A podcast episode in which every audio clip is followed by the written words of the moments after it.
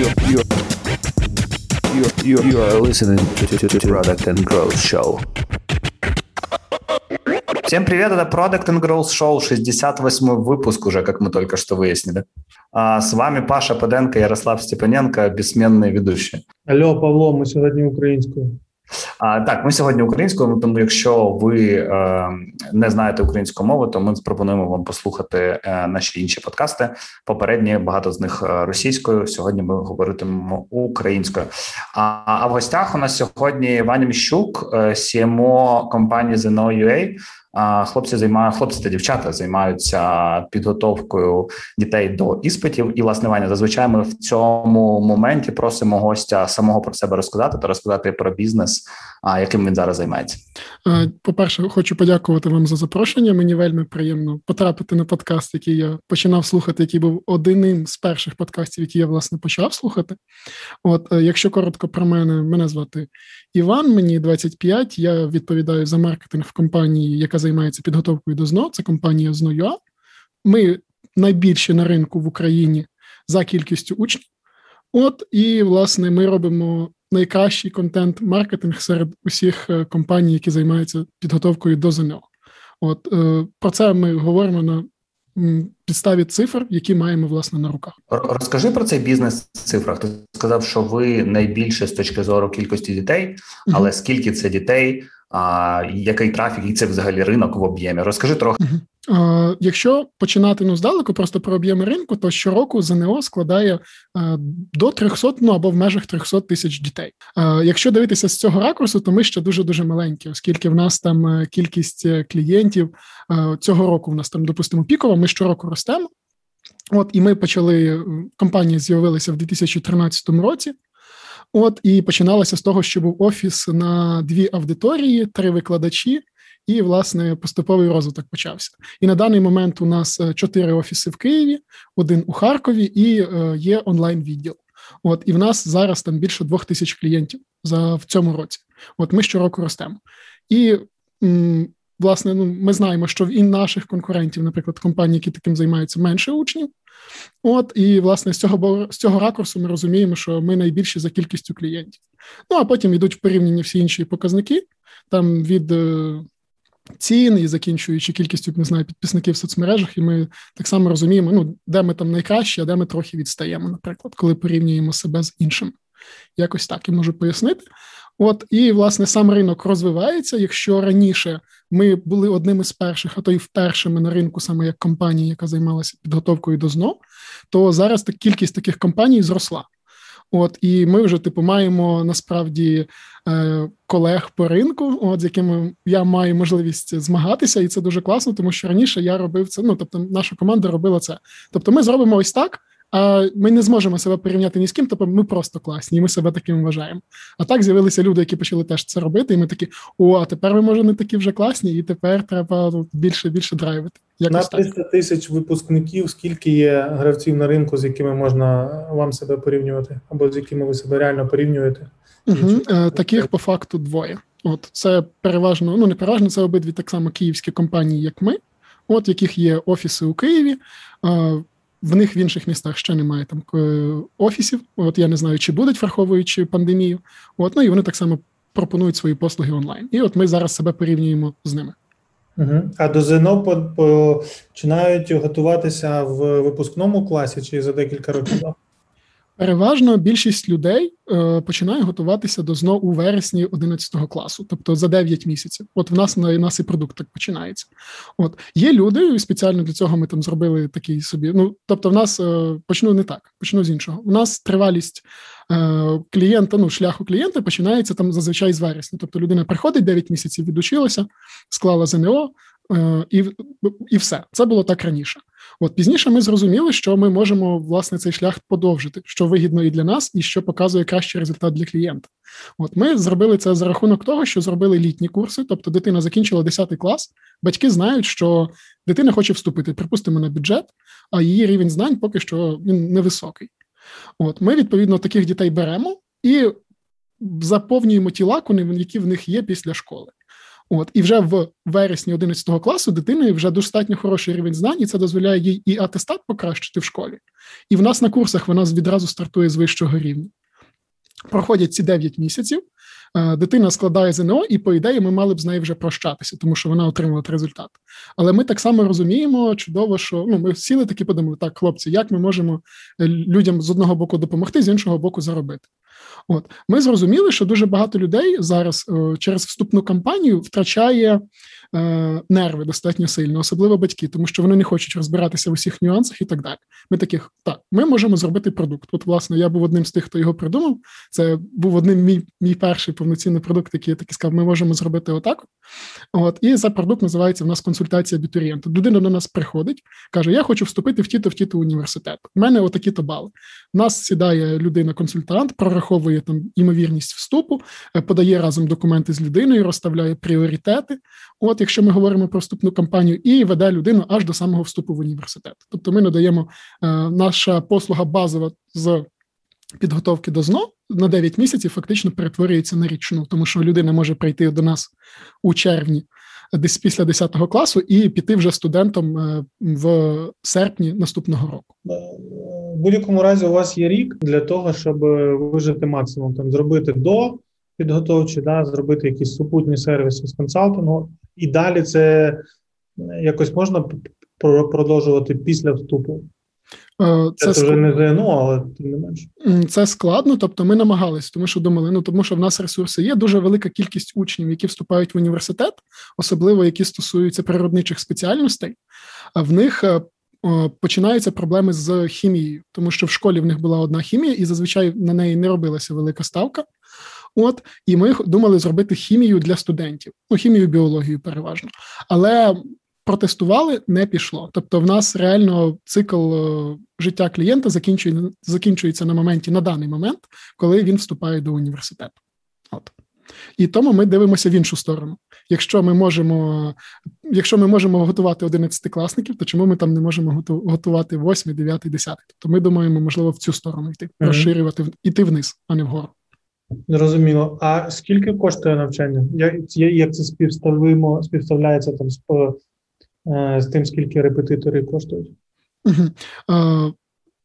Ціноутворення, власне, в нас відштовхується залежно від формату. По-перше, там є офлайн, це все, що вживу, це в Києві і в Харкові, і є онлайн. Відповідно, офлайн дорожчий, тому що туди ми закладаємо як мінімум одразу оренду офісу, оренду друку матеріалів, тому що кожен наш е, учень отримує друкований підручник, який склали наші викладачі. От, власне, все наше навчання ділиться на чотири таких великих блоки після кожного з яких дитина е, після кожного блоку дитина складає підсумкове тестування для того, щоб було зрозуміло, чи є в дитини прогрес. Ми його гарантуємо, дитині прогрес, ну і батькам відповідно, якщо дитина ходила на всі заняття, і якщо дитина зробила всі домашки, тоді ми знаємо точно, що дитина набере на знов мінімум плюс 35 балів. Е, від того результату, який вона прийшла, коли коли вона прийшла до нас на перше заняття. Тобто ми е, ставимо так, нас це називається претестом. Прийшла дитина, припустимо, і за 200-бальною шкалою вона отримала 100.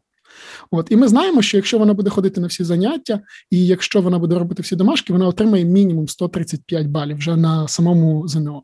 І що цього блоку е, вона складає це тестування для того, щоб ми побачили прогрес, ну простій або власне регрес, і розуміти, типу, що ми можемо, як ми можемо допомогти, бачити провиси і так далі. Ось якось у нас це так влаштовано. Скільки у вас коштує залучення клієнту, і скільки вам клієнт приносить, плюс-мінус? А, Стоп, я ще не відповів Ярославу, скільки в нас коштує навчання. Yeah. От залежно від офісу, тобто в нас е, найдорожче, якщо брати офіс, це вартість одного блоку 5200 гривень. Тобто сумарно за навчальний рік нас там виходить в районі 20 тисяч. От, а найдешевший формат у нас це онлайн. От це приблизно вартість е, одного блоку 2250, тобто сумарно це десь 10 тисяч гривень от за весь цикл навчання за один предмет. Тобто, якщо ти береш два і більше предметів, зрозуміло, ти отримуєш знижку. Е, Тепер по вартості залучення е, в нас вона різна залежно від каналу. От і я просто не впевнений, чи я можу називати цю цифру. От якось так. Ну, плюс-мінус, скажи там в пропорції від е, середня середня залучення, якщо не по каналу, то середньо там blended CAC порівнянні з LTV в 10 тисяч гривень, це плюс-мінус який відсоток? Угу. Тобто він у нас складає приблизно десь е, не більше 10%. Ми намагаємося виходити. Круто, круто, круто. Ну, круто. власне, я тут просто ще поясню, щоб ви розуміли для себе, що а, лідів, от якщо ми говоримо саме лідів, можна отримати просто немірено. Але дуже велика mm-hmm. кількість власне відпадають. Тобто тут м- складність основна полягає пояснити людям, донести цінність, чому компанія власне готуватися в компанії краще, ніж, скажімо, з репетитором, просто з репетитором, тобто які переваги є у нас, і важливо пояснити, чому це коштує стільки, так само. Тобто, ну і відповідно, в нас ну, тобто, ми це пропрацьовуємо так само. Ти сказав, що ви найкраще в контенті, і контент, я так розумію, в основному робиться під батьків. А, Ні, от ні. Е, ні. Тобто, по-перше, в нас є аудиторія батьків і аудиторія дітей. Е, специфіка, до речі, ось такого бізнесу полягає в тому, от, і незручність, як на мене. Е, якщо, припустимо, у когось є маленькі діти і є продукти для маленьких дітей, то рішення про їхню покупку приймає тато і мама. А дитина може там сказати: Я хочу оце, там е, зараз популярні, не знаю. Якісь іграшки, роботи, припустимо, чи щось таке. Коли дитина доросла, от як в нашому випадку, тоді ось цей хто робить покупку у Соріті, розмивається. З одного боку, батьки кажуть, типу, тобі треба йти на курс. Дитина каже, я не хочу туди, і все. З іншого боку, дитина може сказати: типу, я хочу конкретно на ці курси, приводьте мене туди, батьки там можуть сперечатися. От. І в нас е, робота йде по двох фронтах. От, Якщо подивитися на, припустимо, наші соцмережі, то це чітко виражено. Тобто, Фейсбук у нас для батьків, тобто там інформація для батьків, якась корисна, і реклама там в Фейсбуці переважно це батьки, тому що це діти в Фейсбуці не сидять. Якщо ми візьмемо там Інстаграм, Телеграм, Ютуб, Тікток, це все діти. Тому що діти так само зацікавлені в ЗНО, і дуже часто вони стають людьми, які е, кажуть батькам, що вони хочуть тут навчатися. Тобто, тому ми дуже велику кількість ресурсів даємо на дітей, і зараз для себе зрозуміли, що на батьків треба не менше. От, е, Бо ми спочатку, от переважно, ми е, орієнтувалися на дітей, прийшли конкуренти на ринок. От і ми, ну тобто, ми ж відслідковуємо все, що вони роблять. Ми дивимося, вони всю рекламу показують на батьків. Ми такі, хм, окей, можливо, значить, ми не туди дивимося. Давайте пробувати на батьків. От і в принципі запустили так само. Ну зараз намагаємось на батьків от в наступному сезоні, тому що в нас фактично зараз фінал. От завтра, якраз перше ЗНО. То ми, типу, вже будемо орієнтуватися в першу чергу на батьків, тобто в емейлах, особливо і в Фейсбуці. А розкажи, як продажі працюють? Тобто ти сказав, що там ну лідів ви можете нагенерити стільки, скільки завгодно. Розкажи, як ви продаєте це умовно сидить кол-центр, обдзвонює, чи у вас а, якась Угу. У нас компанія, фактично, яка постійно намагається все робити своїми руками і нічого не віддавати назовні, тим більше продажі, тому що це най один з найголовніших моментів, тому що наші консультанти спілкуються з батьками. От і треба, щоб консультанти знали своїх клієнтів. У Нас їх ну порівняно не так багато, але плюс-мінус ми знаємо, хто є хто. От і встановлюються певні стосунки, тому що батьки, ну наші консультанти телефонують батькам, е, пояснюють їм, власне, як це все відбуватиметься, і так далі. Тобто, в нас є відділ продажів, падає там, припустимо, лід на курси офісу там в Києві. От телефонує людина, яка відповідає за цей офіс. От каже, що так і так ви зареєструвалися туди. Будемо раді вас там бачити. Ну і відповідає на супутні питання, які є у людини. От це якщо дуже просто пояснювати, ну тобто дуже примітивно пояснювати, як працює відділ продажів. Ну а потім він веде людину. Далі наступний етап, припустимо, людина прийшла до нас на курси, привела дитину або прийшла з дитиною, що також інколи буває на пробне заняття. От для того, щоб побачити, як відбувається заняття, тому що наша одна з переваг, яку ми для себе називаємо, це наші викладачі, і це найголовніше, тому що між дітьми і вчителями має бути хороший контакт. Ми в цьому плані дуже прискіпливо відбираємо викладачів, бо е, Людям може не сподобатися там офіс, е, дорога до офісу, е, наш сайт. От, але якщо їм не сподобається викладач, то все, ну типу гайки. Тому наша задача, тобто, от, в першу чергу, це хороші викладачі. Ну і власне відділ продажів, який спілкується з людьми. Тобто, в нас власне відділ продажів, конкретні продавці, і ми їх називаємо як е, менеджерами по роботі з, з клієнтами, відділом клієнтського сервісу. От, Ну і власне їхня задача потреби клієнта задовольняти. Слухай, а як ви вибираєте викладачів? Ну там, наприклад, викладача математики, фізики, це ж треба, щоб хтось е, співбесіду адекватно провів і перевірив, наскільки людина володіє предметом. Дуже класне питання. Власне, для цього в нас побудована ціла ну, така от воронка. Тому що спочатку в нас є е, рекрутери і скрінери, які відшуковують. Ну, проблема полягає для нас в першу чергу в тому, що нема суперкласних викладачів, які класно навчають в школі, і ми готові там їх брати.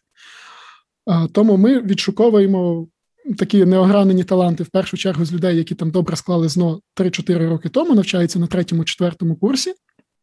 От, пробиваємо їх, їм рекрутер прям шукає там, оскільки ці всі бази відкриті, потім їх шукаємо в соціальних мережах, пишемо, типу, приходьте до нас, якщо вам цікаве викладання. Але ми розуміємо, що ми не можемо таких людей одразу пустити до дітей, тому що в них банально немає досвіду викладання. Для цього ми проводимо спеціальні школи, от е, викладацькі. Тобто для людей, які хочуть навчитися викладати, вони в нас називаються тічо.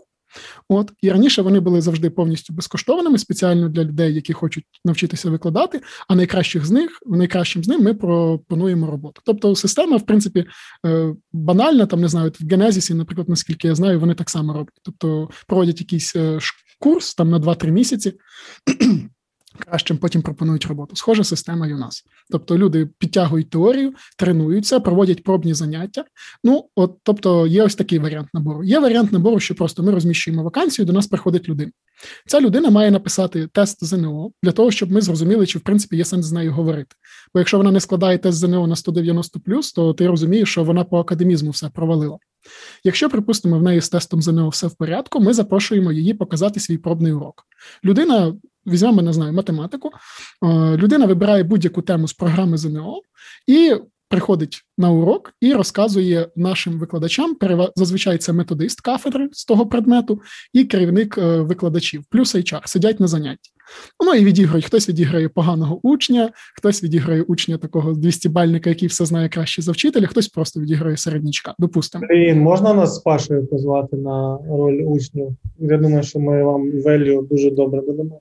Е, ми будемо проводити в липні, здається, школу якраз по набору таких викладачів. Так що думаю, можна без проблем. Е, да. І після того, як людина пройшла той пробний урок або не пройшла, ми пропонуємо їй офер з навчальним терміном в два місяці. Тобто, в цей час людина розбирається власне ну, відбувається онбординг. Хто ми, що ми, як ми. Е, Вона розуміє, як працює працювати з нашим підручником, який показуватиме потім дітям і по якому навчатиме. Вона розбирається в усіх премудрощах, хитрощах ЗНО, плюс підтягує теорії. І тільки тоді ми її випускаємо до дітей. Тобто, е, після цього, типу, в неї відбувається пробне заняття з групою, яка набирається конкретно під цю людину. От, якось так. Схожа система, в принципі, в нас і в онлайні.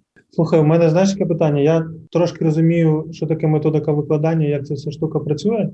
І якщо чесно, ну коли чую, що хтось там класно прийшов ЗНО і його швиденько готують на викладача, е, певний скепсис виникає. І ти сказав, що дуже мало е, класних викладачів. Невже так мало класних шкільних викладачів, що треба ну, використовувати там ну, умовно людей, в яких немає досвіду викладання. І якщо чесно, я не дуже вірю, що можна там навіть за рік, за два е, ну до якогось дуже хай левела доводити, щоб можна було прям навчати і і допомагати складати іншим там 190 плюс балів. Угу питання, як на мене, ну типу класне. Е, власне, поясню з свого боку, як я це бачу. Е, ну і як ми, в принципі, в компанії це дивимося. Ми не беремо людей, які просто, типу, хочуть там почати викладати. Ми дивимося на мотивацію людей і задатки їхні. Це перше. Друге, типу, дуже багато людей можуть пройти оцю всю воронку протягом двох місяців навчання, але потім. Мати проблеми з групами, тобто буває, що людина академічно підготовлена, типу, і з точки зору викладання навіть, і може от мати десятки років стажу. З нами, на жаль, таке траплялося. От ми спеціально набираємо групу, вона приходить. Пробні заняття однієї іншої групи дітям не заходить взагалі. Тобто немає контакту і немає оцієї магії, яка б мала бути, і все. Тобто, ми розуміємо, що якщо ми зараз на етапі тільки першого заняття не будемо, ну продовжимо з ними спілкуватися. Ну мається на увазі, продовжимо з ними працювати, то потім буде ще гірше, тому що е, за сім років існування компанії такі випадки були, і ми змушені прощатися. От ну і пояснювати це тим, що в людини банально не вистачає достатньо от якогось не знаю схильності до того, щоб діти це добре розуміли. От щодо того, що за рік-два бувають не буває хороших там якихось результатів, ти скептично до цього ставишся. Цілком логічно. Таке можливо. З іншого боку, в нас просто зворотні е, варіанти, коли до нас приходить людина. От е, зазвичай це третій, четвертий курс, коли вона вже плюс-мінус розуміє, чим хоче зайнятися. В неї там зазвичай вони там з другого курсу починають якусь е, свою власне займатися репетиторською діяльністю. От, і власне ми їм допомагаємо з теорією і навчанням, тобто як людина пояснює і так далі. Для цього в нас там постійні тренінги для викладачів.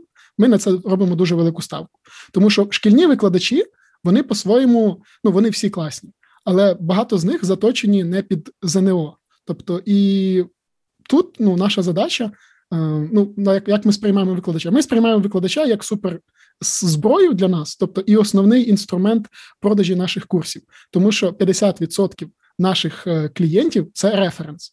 От, Тобто, це люди, які чітко приходять саме від на викладача.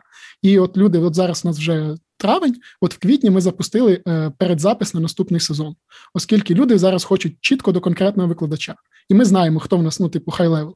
І дійсно це правда. Тобто, те, що ти казав за рік-два, що неможливо навчитися всьому, точно неможливо, і це показує як мінімум наш досвід. Люди, які викладають у нас 6 і більше років, тобто фактично від старту компанії, показують найвищий рівень референсу, до них саме найбільше хочуть діти, і показують найвищі результати.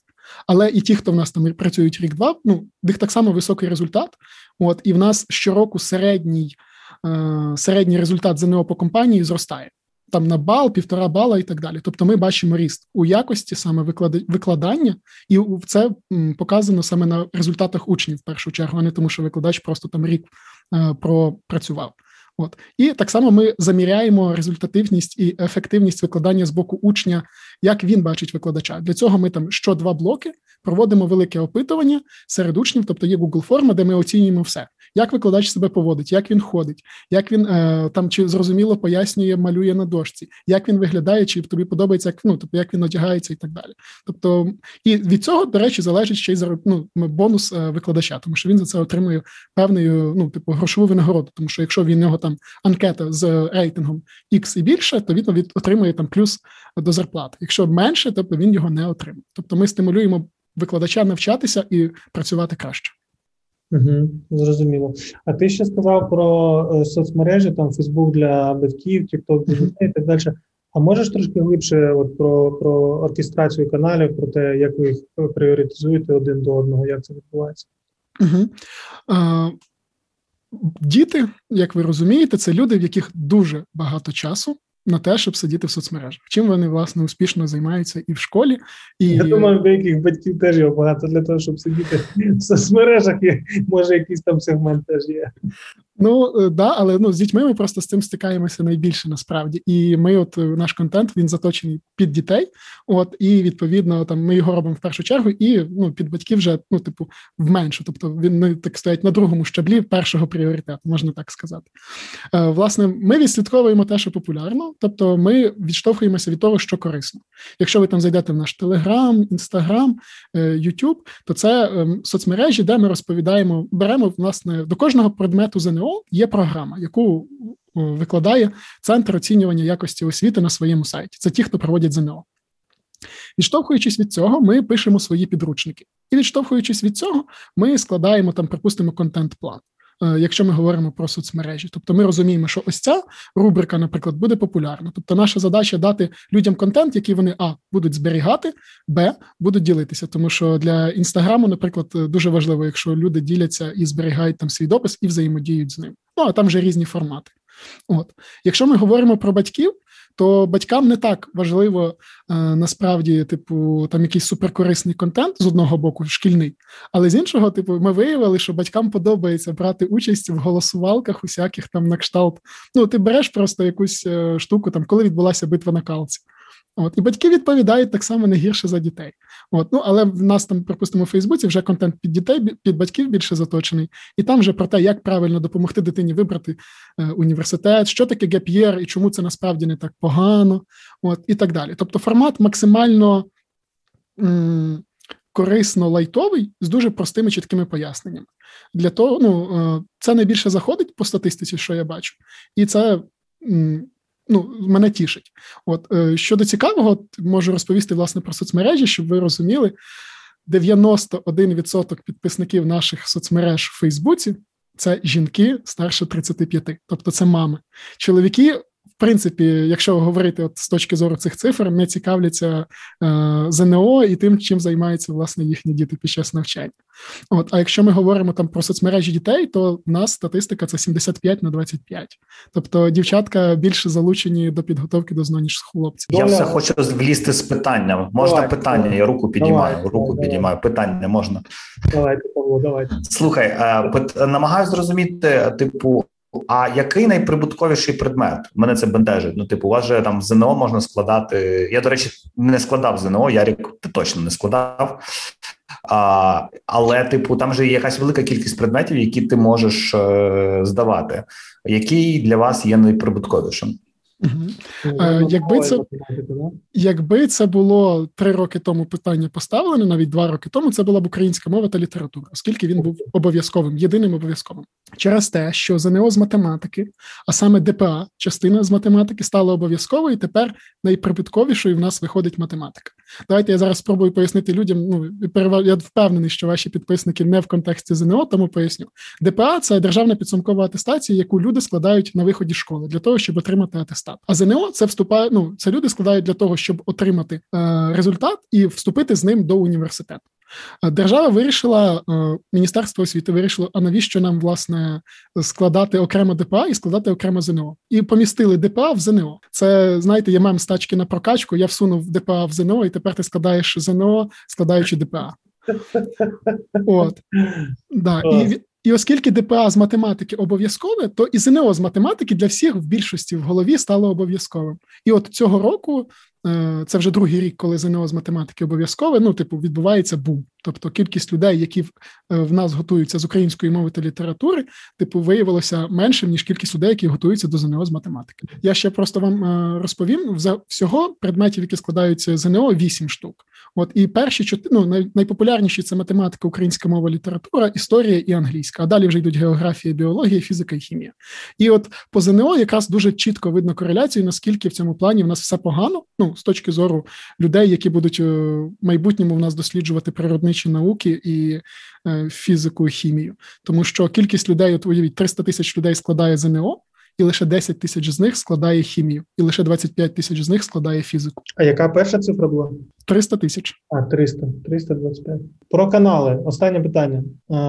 У офлайн Є якийсь шанс для такого бізнесу, як у вас? Ну, мовно, скільки в Україні школ? Е, ти цим питанням ти загнав мене у кут. Я тобі зараз навіть не можу відповісти. Ну, нехай буде там 10 тисяч, умовно, да? Угу, да. Якщо будувати е, історію через офлайн з тими 10 тисячами шкіл, угу. і не буде це, ну, як мінімум, там дешевше і так само ефективно. Мені складно сказати, просто я ніколи над цим не задумувався. От ми. Е, знаєш, е, наш власник жартує, що типу, ми там ще вважаємо, можемо вважати себе скільки завгодно лідерами в Україні по підготовці до ЗНО, але поки ми максимум е, київська компанія, а мінімум Печерська.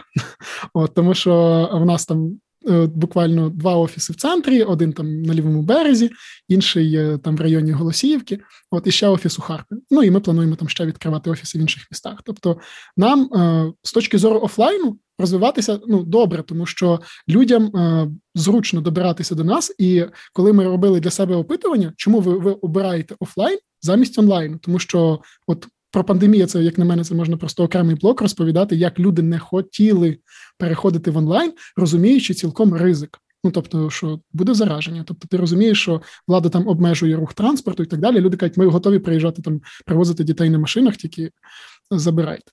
От і діти от, говорять про те, що офлайн є оцей, е, як кажуть зараз.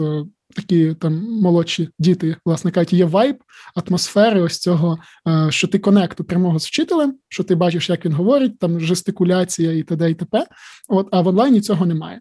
І ми це помічаємо по своїх дітях, бо ми щороку проводимо для них випускний, де збираємо дітей, які в нас навчалися в офісах, і дітей, які навчалися онлайн. І ти бачиш, наскільки люди. Прив'язуються за оцей навчальний рік один до одного, ті, хто навчалися в офлайні, в онлайні такого немає. Тобто, ти більш до цього ставишся відособлено. Ти не відчуваєш себе е, членом колективу. От якось так. Тому офлайн історія вона більш про емоцію, от особливо вчителів, і оця емоція краще працює на референс. От, тобто вона в цьому плані вигідна.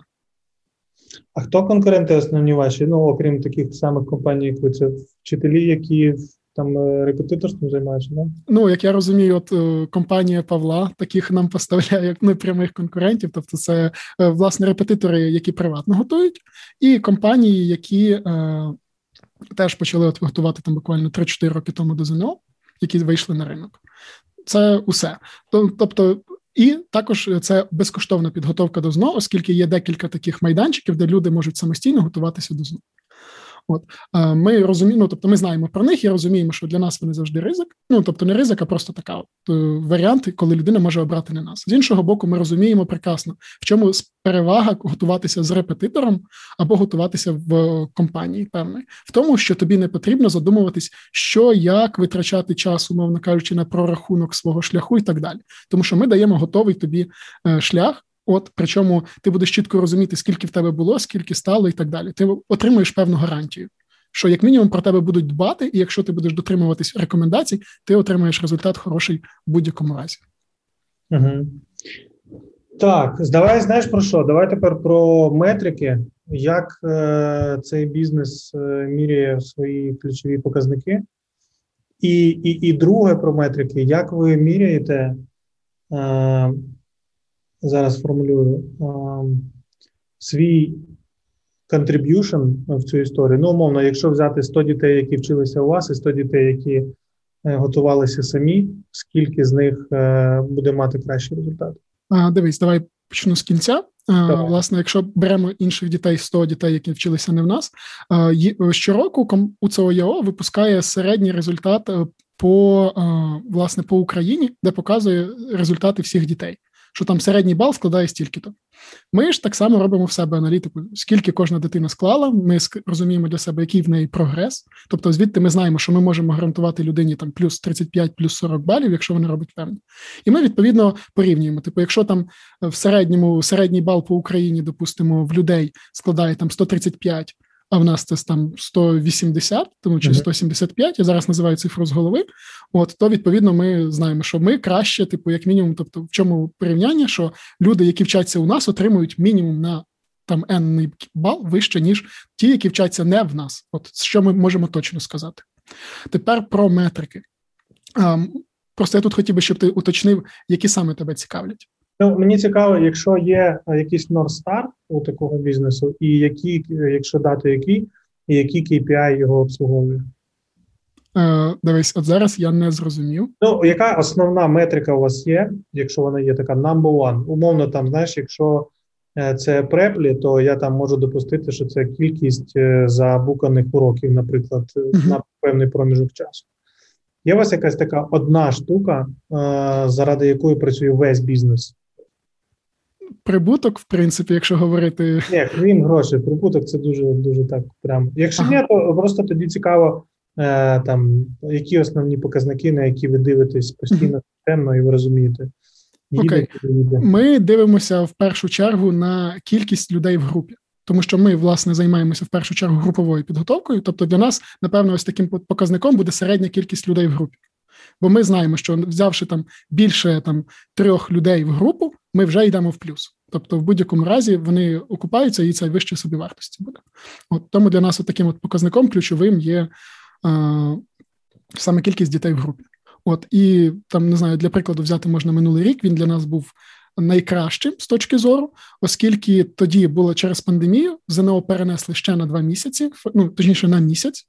От і в нас з'явився додатковий місяць підготовки для дітей. От, відповідно, нам це дозволило заробити банально більше. Місяць так... бабок і що? Що що? Місяць бабок і що був. Ну, фактично, да. Тобто, ми ж бізнес сезонний, як би це не було для нас сумно, от і там літніми курсами, консультації абітурієнта, ми намагаємося. Власне, ось покривати той мінус, який ми йдемо, коли відповідно нічого не можемо заробити. Тому що літо літом ніхто не вчиться, і сфера освіти в цьому просідає. Просто ну ви самі знаєте, особливо ті, хто е, стикався з цим.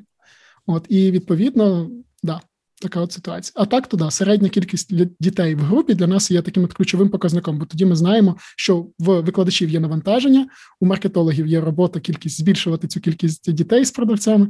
От ну і в компанії є гроші, щоб платити зарплати. Слухай, я хотів це запитати ще раніше, але типу не міг влізти з питанням. Скажи, у вас є ну, типу, у вас точно є, яка у вас середня конверсія з ліда в продаж? Тобто з тих от мільйонів лідів, яких ви приводите, е, яка ви ти можеш якусь середню по системі мені сказати е, конверсію? Угу. Це приблизно нас ну залежно від е, знову ж таки від цього. Залежно від каналу, але в середньому це приблизно 10%. Тобто з 10 лідів одному один, один стає клієнт, так. А, і а що в трепі? А у нас ж нема там лідів як таких. Типу, у нас є реєстрація, і по факту ну, у нас немає там такого моменту, що в тебе є дозвон, що ти дожимаєш якось клієнта. Тобто вони самі можуть купити. Хіба що ми імейл можемо їм відправити? Ну окей, з всіх, хто прийшов і хоча б один раз позаймався. Ну там воронка, дивись, ти приходиш. Так, да, воронка інша, я розумію, да, не можна. Я просто да, там просто це, це не зовсім порівнюється. Та я розумію, що ти як завжди хочеш мене підколити. Слухай, а я щойно в Гуглі набрав е, типу підготовка до ЗНО. Хочу зрозуміти, чи SEO є для вас каналом. І я бачу, що в топі стоїть Прометеус зі своїм курсом. Я бачу, що в топі стоїть Адера з підготовкою до ЗНО. Вас там не зовсім видно. Розкажи, для вас SEO це не канал, чи для вас е, ну це не той ключ, з якого ви заробляєте? Е, для нас SEO – це канал, тобто органіка для нас приносить достатньо багато. От і Прометеус, який ти назвав, і Едера, щоб ви розуміли, це чому вони популярні? Тому що вони безкоштовні. От, коли ти починаєш гуглити власне платні компанії, ти відповідно одразу побачиш нас. Ми там на одних з перших позицій. У нас дуже ну, один з ну, скільки ми я вже казав, у нас найстаріша, одна з найстаріших компаній по підготовці до ЗНО. Відповідно, у нас і позиції дуже хороші, тому що ми генеруємо контент в контексті цього. Ну і плюс сайт налаштований добре SEOшникам. От тому органіка для нас е, дуже важлива. От і коли починається сезон, ну типу люди, які шукають власне платні курси підготовки до ЗНО, ну вони на нас потрапляють також. Супер. Розкажи ще про YouTube. Ми з тобою ще коли готувалися до подкасту, ти розповідав про що в тебе є прикольний кейс запуску запуску YouTube саме під ЗНО. Розкажи, що це було, які цілі, mm як ти до цього прийшов, і що зараз з цим проектом Власне, коли з'явилася компанія, коли я ще тут не працював, ну, на YouTube знімали короткі відео, там буквально по 2-3 хвилини, де пояснювали якесь завдань ЗНО. От і так воно собі там було. Туди знімали просто відосики, коли в нас відбуваються якісь події. Ми проводимо там великий офлайн форум. Ну зараз онлайн, великий онлайн форум чи онлайн конференцію. От і коли ми а, в 2017 році, коли я прийшов, ми такі, давайте щось робити. От Ми почали там знімати різні відео, там де просто викладач щось пояснював. Це було просто на білому фоні. Е, тобто ми взяли такий великий цільний шматок паперу, ну, от, е, завісили це все, е, поставили, знайшли два софтбокси, які які колись купували, там не знаю з якою метою. От, І почали знімати. От, А потім в це діло дуже сильно повірив власник холдингу, власник ЗНО.UA, і сказав: хлопці, все, типу, нам потрібен крутий YouTube. Ну, типу, я був дуже за, тому що за YouTube було майбутнє. Е, Я це знав там, припустимо, ще коли прийшов, тому що я власне сам дивився і зрозумів, що і аудиторія дивиться, тим більше, якщо ми говоримо про дітей. От і що в нас дуже добре заходило, правильно, це навчальні відео. І, типу, ми на навчальних відео достатньо добре росли. Тобто, там приблизно ми за рік піднялися з 10 до 49 тисяч. От і це було там переважно органіка, ми реально на рекламу викидали в місяць там в районі тисячі доларів. От, І це порівняно небагато ну, для нас. А а потім, ну просто от з цікавих моментів, коли на Ютубі, ми ми зрозуміли, що нам потрібно генерувати контент, який буде цікавий не лише в контексті ЗНО. Тобто, не лише коли ми будемо говорити, що сьогодні в нас тема односкладне речення, і зараз я вам про це розповім. От ми вирішили взяти блогерів, знайти блогерів, які розповідав би не тільки про він говорив би про тему ЗНО, або але таку довкола ЗНОшну тематику. Там е, що треба брати з собою, коли йдеш на ЗНО. Е, власне, 10 міфів, які ти розвінчуєш, типу, про які ви чули, але це насправді там неправда. От і так далі. І ми, типу, почали робити такий от популярний більше контент, більш широкий. І він теж почав добре заходити, люди ним активно ділилися. От. А, І в 2018 е, році З'явилося на Ютубі відео хлопця, де він в форматі репу е, зачитав наголоси в українській мові. А в ЗНО тематиці це це дуже прям затребувана штука, тому що коли ти кажеш чорнослив, а насправді там чорнослив, або не начинка, а начинка, ну і так далі. Всі такі штуки, які ну ми не використовуємо, але в словниковому варіанті вони вони подаються на знов словниковому варіанті, і це треба знати. І я такий: блін, ми це можемо зробити. Е, Я написав цьому хлопцю, кажу: Ігор, ну ми познайомилися, кажу, Ігор, дивись, давай зробимо такий реп, але про з історії України, оскільки вже з української мови є. Він такий, да, без проблем. Тобто ми там домовилися і взяли в форматі е, дата і подія, і зняли відео. І воно дуже сильно завірусилося. Тобто, ми вибрали оптимальний час. Це було перед пробним ЗНО, бо ми розуміли, що ну ми знали, що в нас трафік прям зростає е, X3 до того, який в нас зазвичай.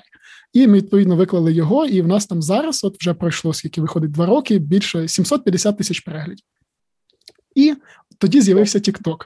От і TikTok – це ж прекрасний канал е, трафіку для YouTube, тому що ми взяли, вирізали найкращі частинки з відео з саме з цього репу е, і зробили відео під TikTok, залили туди і сказали, чуваки, повна версія, типу на YouTube, переходьте. І в нас тоді ну реально був такий от вибух. Офігеть. А як ви клієнтів привели? Ви просто офери якісь відео робите, чи як клієнти дізнаються про якусь комерційну частину цього проекту? Окей, ну тобто, в нас на початку понятно, що це ZNO.UA, ZNO.UA навчить, у нас там це так звучить.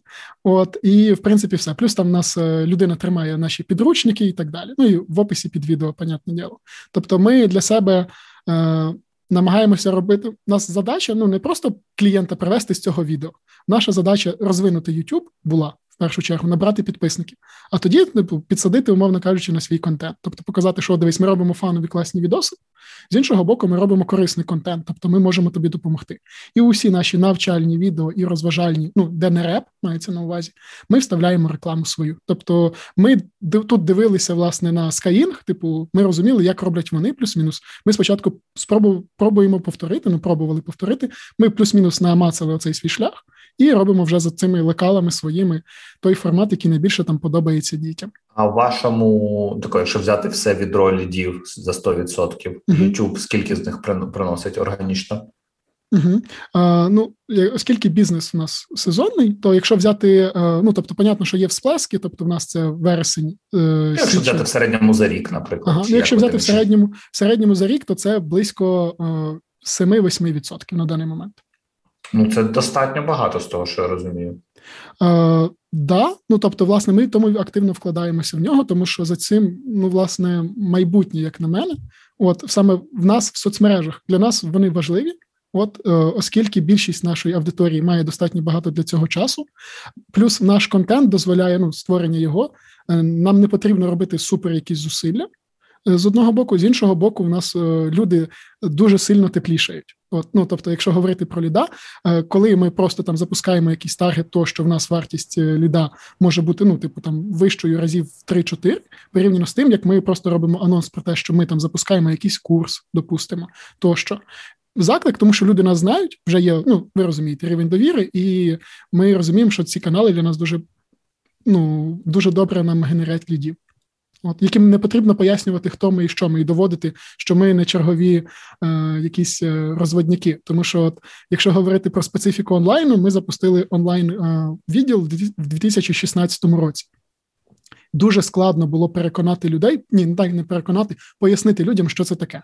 Як це підготовка онлайн? Ну, типу, і ще за це гроші платити.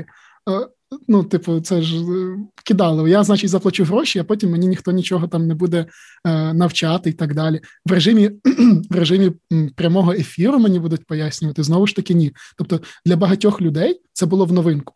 От реально з 2017-2018 року ми вже побачили, що ну, кількість таких людей зменшується поступово. А коли відбулася, власне, з'явився ковід в нас е, онлайн дуже сильно виріс, і от е, рівень сприйняття онлайн курсів значно покращився в загальному от в Україні. Тобто, це те, що я можу от на своєму досвіді сказати. В яких регіонах, крім там Києва, Харкова і міст мільйонників, де е, найкраще йде adoption онлайн освіти? Угу. Е, В нас непогано йде. Тобто, щоб ви розуміли, насправді онлайн курси дуже добре в нас працюють у Києві, тому що нас тут знають як офлайн. От і в Харкові, тому що в нас там є офіс. Ми там вже три роки, нас там так само добре знають. Окрім цього, це в нас, як ти правильно сказав, це міста мільйонники, це обласні центри, і дуже добре працює Львівська область, Закарпатська область і. Е, Волинська та Рівненська. От частково це пов'язано тому, що ми, коли проводимо різні події, ми просуваємо їх через блогерів от місцевих. Переважно це вчителі, тому що вони є такими opinion лідерами. От, і відповідно люди радять наші події. От, а пізніше відповідно можуть радити нас. Ну тобто люди запам'ятовують і потім приходять, розуміють, що швидше за все тут хлопці не буде ніяких вас кидал, типу вас е, ваші гроші ніхто не відбере. І якось так. Слухай, ти сам ЗНО складав чи ні? Чи... Так, я складав ЗНО в 2013 році, от е, тому знаю, що це таке. І, і, і куди ти вступив? Які результати тебе були? О, Я вступив до Шевченка, от університет. Е, У мене результати були українська мова 185, це з 200 можливих, історія 191, географія 180 і англійська мова 155,5. І плюс у мене були 40 балів за малу академію наук, оскільки я там зайняв друге місце на всеукраїнському конкурсі захисті. І в Шевченка ти на який факультет вступив? Історичний.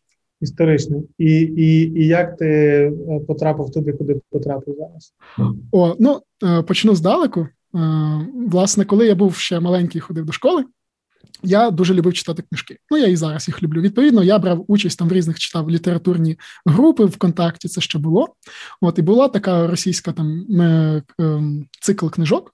От, і мені вони дуже подобались. Я створив свою фан-групу.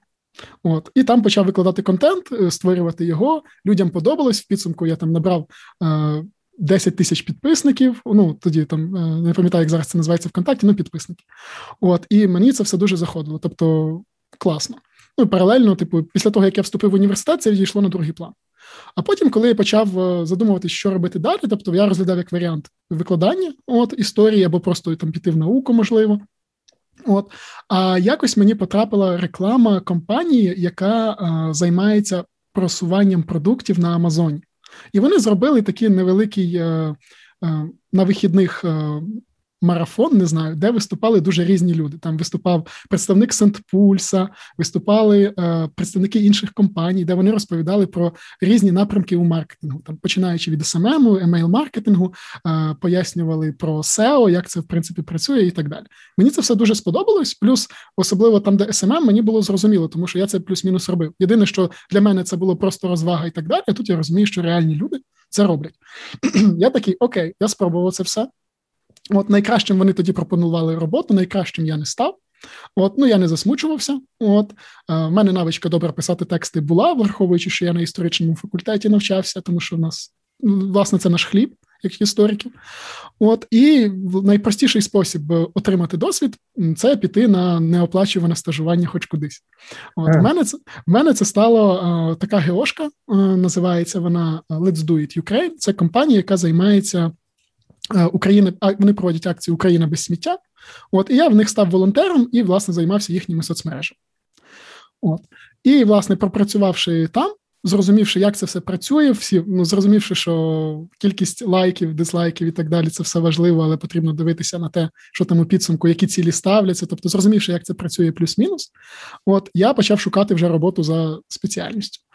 Е, ну, за спеціальністю, а власне в маркетингу. От і потім мені запропонували підробіток там написання сценаріїв для youtube відео. Ну, власне, я теж це робив. Писати сценарії мені подобалось. От е, я це пропрацював теж декілька там місяців, і потім почав шукати роботу. І з NoUA якраз шукали СММщика собі. От я пішов до них. От, і власне тут вже от 4 е, роки буде у серпні, як я працюю. От, Просто підріс. Класна історія. Я, якщо чесно кажучи, думав оцією підводкою про там е, е, про тебе завершити, але я бачу, що в Павла ще є питання. Да, до, до речі, е, всім е, фанатам української історії е, у нашого гостя є прекрасний телеграм-канал, який називається. Як він називається? Іронічний історик. Іронічний історик. Да, я чомусь запам'ятав і сатиричний історик. Не знаю чому. А я підписаний. До речі, я не не те, щоб дуже розуміюсь в цьому, але типу, заради інтересу, щоб подивитися, що ти робиш, а подивитися. Коротше, якщо ви цікавитесь історією, то підписуйтесь. Я ще а, тут, да. я от хочу перебити, просто ще сказати. Е, я ж окрім того, що там веду телеграм-канал, де насправді він зроблений чисто для того, щоб е, я міг детальніше розписувати. Я в першу чергу веду TikTok. У мене там 20 тисяч підписників, де я розповідаю про історії. І тут буде просто кумедна історія, як я вже казав, ми наших викладачів постійно тренінги проводимо і так далі. І якось е, попросили мене викладачі, проведи тренінг, як от нам просувати себе, тобто, от як покращувати там свій бренд, власне, як викладача. Ну я їм пояснював на прикладах там прописуєте собі, хто ви там, що ви, ну, тобто стандартні всі ці штуки, створюєте собі архетип, плюс-мінус, розумієте, про що ви пишете, про що не пишете, і так далі. От. Ну і після цього я такий сів. От я розумію, що я їм то розказую, але насправді в мене ж то нічого такого немає. Ну, знаєте, от я як сапожник без сапог виходжу. Такий думаю, а от давайте я зроблю це в Тіктоці, чисто для себе, для фану, спробую там познімати. Я познімав, там відоси позалітали на 100 е, плюс тисяч переглядів і так далі. І я просто вирішив розкачати. От І тепер, коли знаєте, мені буде хтось щось казати, там що та це неможливо, там щось зробити і так далі. От, будь ласка, тобто. Трошки постарайтеся, і можна все зробити. Ну, я маю на увазі в першу чергу для вчителя. От коли він думає, що дуже складно зараз просунутись, все реально просто потрібно постаратися. Ну і можна лідів ще на на ЗНО з історії наливати. Ви не повірите, да. Мені просто при в приват мені пишуть: типу, о, я бачила, ви працюєте, типу, ще в ЗНО UA, Розкажіть вам нам розкажіть про курси, типу, що там ви готуєте, чи все там надійно і так далі. Клас. Слухай, два питання останні. Е, передостаннє це про подкаст. Я знаю, що ви ще запустили подкаст. Розкажи, як це для вас працює, скільки у вас прослуховувань, яка там статистика, як це конвертить взагалі? Коли почалася пандемія, ну давайте так, я почав слухати подкасти десь приблизно в грудні-січні 2019 ну, 2019-2020 року. Мені дуже сподобалось. Я зайшов, ну, типу, в подкастинг, подивитися в першу чергу, що має зробити маркетолог, правильно, подивитися, що є вже в цій ніші. От, і такі, нічого немає, клас, значить, ми можемо стати першими. А, І відповідно, давайте запишемо. Спочатку я не знав, про що записувати, просто думав, ну, бо це будуть розмови з викладачами на якісь корисні дітям теми. І так і було. Ми почали записувати е, на різні теми, там і на математику, і на біологію, і на англійську мову, і на українську мову і літературу. От і так воно тривало в нас до липня 2020 року.